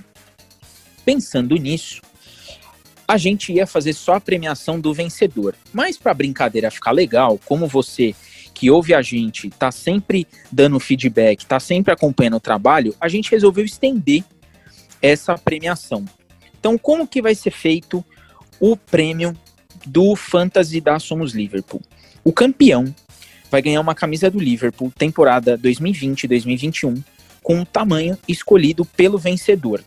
Então, o vencedor, a gente vai entrar em contato, ele vai falar, olha, eu quero esse tamanho de camisa, a gente vai é, mandar a camisa para ele e aí a gente vai é, convidá-lo a participar dos nossos programas, para ele contar como é que foi a participação na liga, é, como que foi interagir com toda a equipe de analistas e as dicas dele que surtiram mais efeito para o Fantasy. Nós vamos premiar também o campeão do primeiro turno com uma caneca personalizada do Liverpool e o campeão do segundo turno. Então, os dois campeões de turno, eles vão receber uma caneca personalizada do Liverpool. E o vice-campeão também vai ser premiado com um cachecol personalizado do Liverpool. Então, todo mundo que participar vai estar tá concorrendo a esses prêmios. Se você ganhar o primeiro turno e não ganhar o segundo, você vai ganhar uma caneca. É, se você ganhar o segundo turno e for o campeão, você vai ganhar a caneca e a camisa. E se você for o campeão de um dos dois turnos e o vice-campeão no geral, você vai ganhar uma caneca e um cachecol. Então você pode ganhar um prêmio ou você pode ganhar dois prêmios. Pensando nisso, todas as semanas nós vamos convidar algum participante do Fantasy para entrar no nosso podcast e fazer perguntas ao vivo para os nossos analistas, pedir dicas exclusivas para ele. A gente sempre comenta aqui com vocês que rola um pré-jogo antes de começar o nosso episódio aqui do podcast. E essas dicas serão secretas para quem participar. Então, nesse pré-jogo, é o momento de você que está participando da liga, você que vai fazer parte dessa brincadeira, você vai poder pedir dicas exclusivas para nossa equipe de análise. Você vai poder guardar essas dicas a sete chaves e fazer igual o nosso Liverpool, seguir rumo ao título desse fantasy da Premier League. Então, toda semana, alguém da nossa liga pode entrar com a gente, pode contar a experiência, vai conversar com a nossa equipe de analistas e vai contar também as próprias dicas e as estratégias que o fizeram estar naquela posição privilegiada dentro da Liga Fantasy da Somos Liverpool. Então, se preparem, entrem na liga, acessem o código. Qualquer dúvida, vocês podem mandar uma DM para o pessoal das redes sociais. A gente vai estar tá lá a postos para tirar as dúvidas de vocês e para incluir todo mundo nessa liga. Então, prepara, vem brincar, é de graça, você não vai pagar nada para participar da nossa liga e vai poder ganhar um ou dois prêmios, todos do Liverpool, personalizados. Então vem com a gente, participa e eu declaro às 20h33 aberta a nossa liga da Somos Liverpool. Pessoal, todo mundo que segue aí redes sociais, fiquem atentos.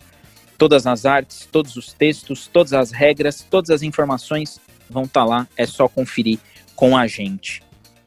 E vai chegando aquele momento que eu sempre falo que eu não gosto, que é o momento do final do nosso programa. É aquele momento triste, mas que infelizmente ele precisa acontecer, porque é graças a ele que a gente volta sempre na semana seguinte. Mas antes de acabar, um assunto inevitável, um assunto pertinente, um assunto que aí eu vou pedir para todo mundo participar. Final da Liga dos Campeões. Uma final alternativa, pensando num lado da chave, com o PSG surpreendente, e do outro lado, um time gigante, um time com uma experiência europeia enorme, muito parecida com a história do nosso querido Liverpool. O Bayern de Munique vem aí. Lá vem os alemães de novo.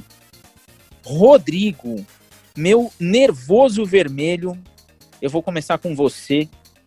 O que, que você acha dessa final? E qual o seu palpite para esse jogo PSG e Bayern de Munique, Bayern de Munique e PSG? Jogo interessante, né, Diegão?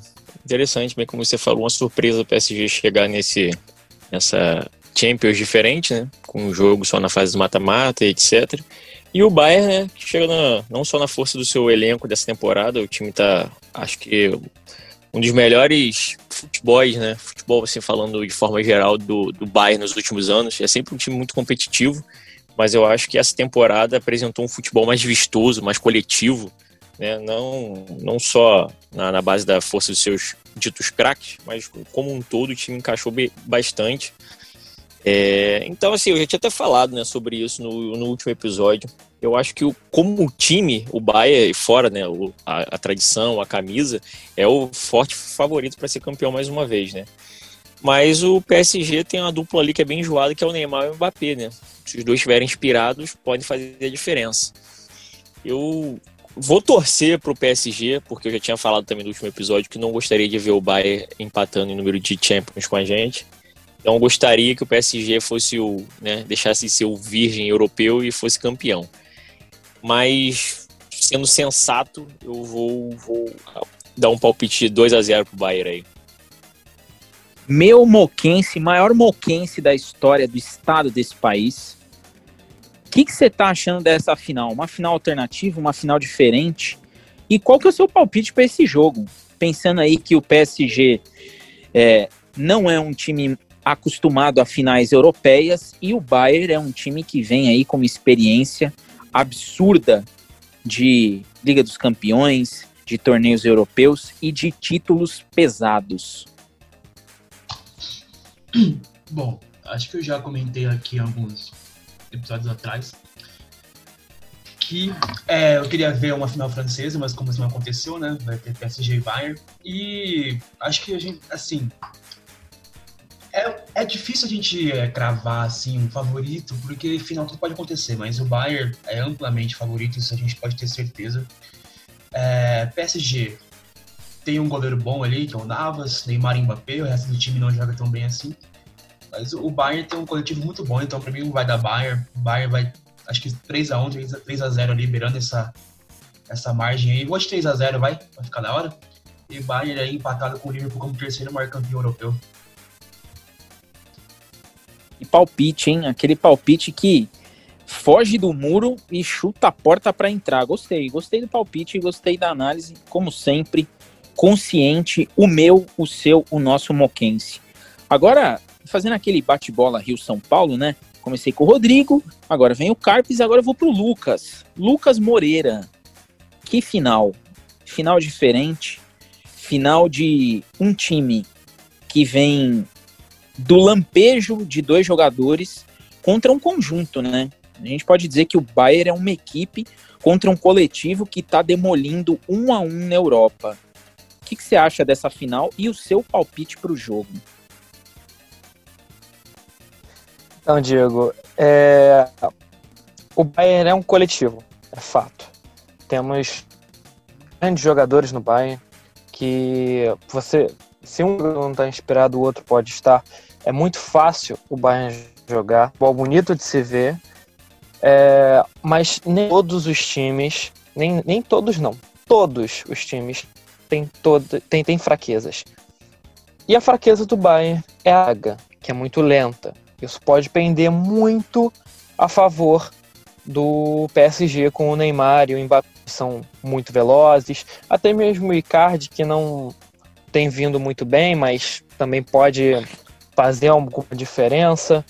É, mas eu vou também pela razão, como o Rodrigo e como Carpes, eu de Bayern de Munique, 3 a 1 do Bayern de Munique. Digo mais, gol do PSG vai ser do Neymar, o terceiro gol vai ser do Lewandowski e ele vai comemorar como ele comemora, como ele faz os vídeos dele no TikTok. Que beleza. Lucas aí dando é, o preview completo do que será essa final. Eu volto para São Paulo com ele, o meu Zona Leste favorito, Guilherme.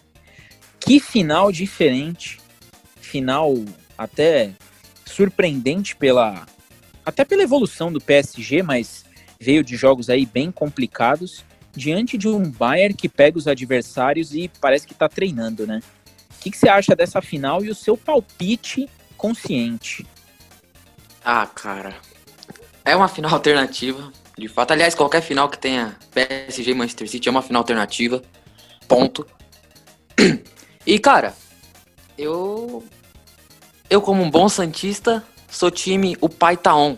Você vai morder as costas, provavelmente, mas eu sou time o Pai tá on. Né? Confio no nosso menino adulto Ney. Mas, né? Vou. Com uma dor no coração, ou não, vou seguir os relatores e apostar no digníssimo time de Munique. E concordo com o Lucas, acho que um 3 a 1 né?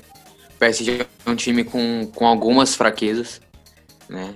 do companheiro de zaga do Thiago Silva aos laterais, enfim, é uma coisa surpreendente o PSG tá na final, né? E o Bayern é um time com poucas fraquezas, né? É um time de fato lento e quando você tem o Mbappé e o Neymar, isso pode sim fazer a diferença, né? Os caras, são, além de gênios, são rápidos de uma forma bizarra, né?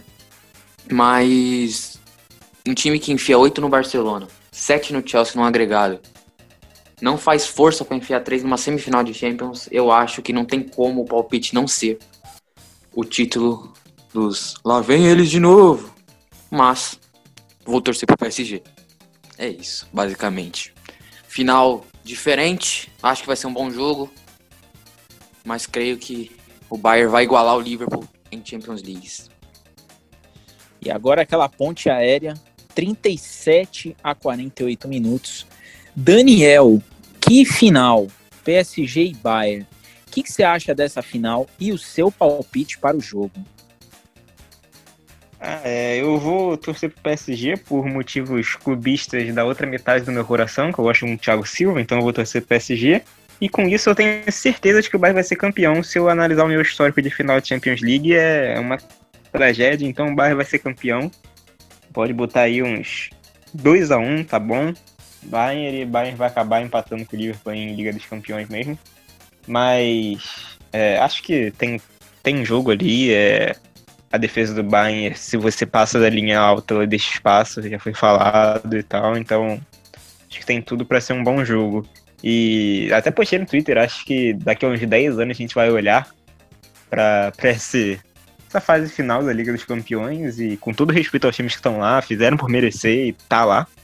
Mas a gente vai olhar para isso aí e falar, mano, porra foi essa que aconteceu aqui, cara? Atalanta, Leipzig, PSG na final, o Lyon na semi, vai ser um negócio muito louco de, de explicar. E como o, o apresentador também participa da, da resenha, eu também vou deixar aí a minha, minha opinião antes da gente ir para os créditos finais desse podcast. É, uma final, de certa forma, surpreendente de um lado da chave.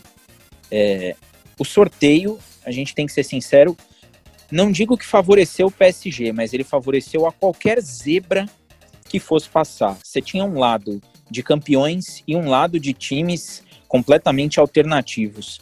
É, a Atalanta, a gente já comentou aqui em programas passados, é, ela tem um futebol bastante interessante e eu até acredito que se fossem dois jogos, o PSG não teria passado da Atalanta. O time de Bergamo ali, é, você via que faltou um pouco de camisa, mas faltou experiência ali naquele final de jogo. É, o Lyon na semifinal foi algo completamente surpreendente, pensando até que você tinha o Manchester City, né? É, então era algo que todo mundo cravava e deu tudo errado. E aí você tem um Bayern que vem de um lado de chave que ele não fez força alguma para bater os seus adversários. Talvez ele tenha encontrado dificuldade nos 15 primeiros minutos contra o Lyon, mas a partir daquele gol do Gnabry é, ficou muito claro ali quem iria para a final. É impressionante o poder de decisão do Bayern e a capacidade de controle de jogo de um time que tem muita experiência em campo, mas é muita experiência de jogadores multicampeões. Tem o Miller, que já foi campeão do mundo pela seleção alemã, e a gente lembra bem do Miller. É, tem o Lewandowski, que ele, esse cara, ele é, pensou, ele tá fazendo gol. Você tem o Goretzka, que junto com o Thiago Alcântara trancaram o meio-campo do Bayern e transformaram as laterais em verdadeiros desesperos para o time adversário. Você tem o Kimmich, tem o Alaba, tem o Davis, que vem numa crescente absurda. Então, assim, é muito nome bom, é muito nome é, que vem num nível altíssimo, numa constante muito alta, para uma final contra um time que a gente tem que ser sincero. O PSG ele vai depender de uma atuação absurda de Neymar e Mbappé e num dia que não dê 50% certo para o Bayern de Munique. Porque se o Bayern de Munique jogar 60% do que joga, a tendência é vencer.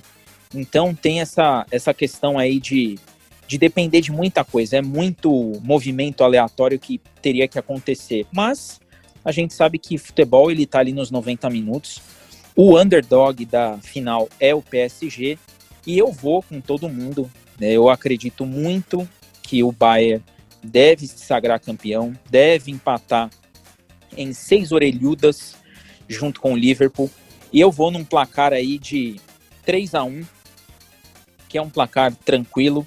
Acho que vai ser uma final que o Bayern deve abrir o placar aí do jogo e tocar até o final sem tantos sustos. Vai ser um jogo complicado, mas vai ser um jogo controlável, na minha opinião. Esse é meu palpite e nós vamos confirmar aí na, no próximo programa como que nós fomos de palpites para essa final. E agora a gente começa com aquela, aquele momento de até breve. Lembrando você que está nos ouvindo que a equipe de analistas segue todos os programas com a gente. E da mesma maneira que eu comecei as apresentações com os nossos visitantes, eu finalizo com eles dizendo que vocês estarão conosco em todos os programas e estejam muito bem-vindos ao Fantasy da Somos Liverpool. Lucas, comece com você, deixa o seu recado de até breve para quem está nos ouvindo. Eu gostaria de agradecer o convite, primeiramente, né, para ser analista do, do, da Somos Liverpool, do Fantasy, é, e a oportunidade de novo de estar tá participando do podcast. É muito legal ter essa resenha com o pessoal aqui na mesa, né? É, pessoal muito receptivo, vocês também aí de casa, vocês ajudam bastante a gente a crescer também, o podcast a crescer. E eu só tenho a agradecer a tudo e a todos e nos vemos nos próximos episódios. E mandem perguntas pra gente, todas serão respondidas.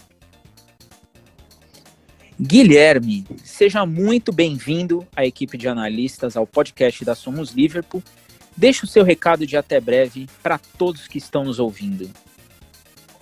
Ah, mais uma vez eu gostaria de agradecer, né, o convite do senhor, né, meu pai. Agradecer o Dani, o Carpes, ao Rodrigo, ao Lucas, né, já é brother de um tempo.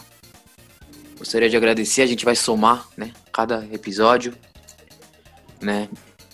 É, tem dúvida, pode chamar a gente que a gente vai tentar ajudar vocês a escalar, a entrar na liga, a criar e-mail, enfim. E é isso aí. Vamos que vamos. E agora eu vou com ele, o meu moquense favorito. Hoje tivemos aí São Paulo e Rio 3 a 3 para a gente dividir e manter o equilíbrio do nosso programa. Meu querido Carpes, por favor, deixe o seu até breve para todo mundo que está acompanhando a Somos Liverpool.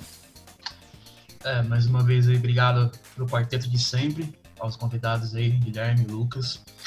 É, mais uma vez, eu queria mandar ao EFA tomar no cu, como sempre, né, para perder o costume. E eu quero muito ver como a gente vai chegar aqui no próximo episódio se o PSG for campeão. É isso, até a próxima.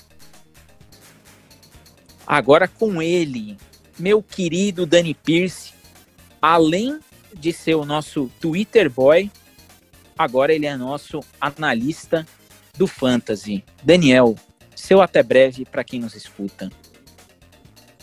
Uma boa noite para todo mundo que está aí ouvindo nosso podcast, aos companheiros de mesa, ao Lucas e ao Guilherme especialmente, que são, estão aí nos visitando, mas agora vamos ficar fixados aqui no nosso elenco para esse podcast e pedir para a galera conferir aí nas, nossas redes sociais, Facebook, o Instagram, o Twitter, que sou eu que sou o administrador, acabamos de bater aí 2.500 inscritos.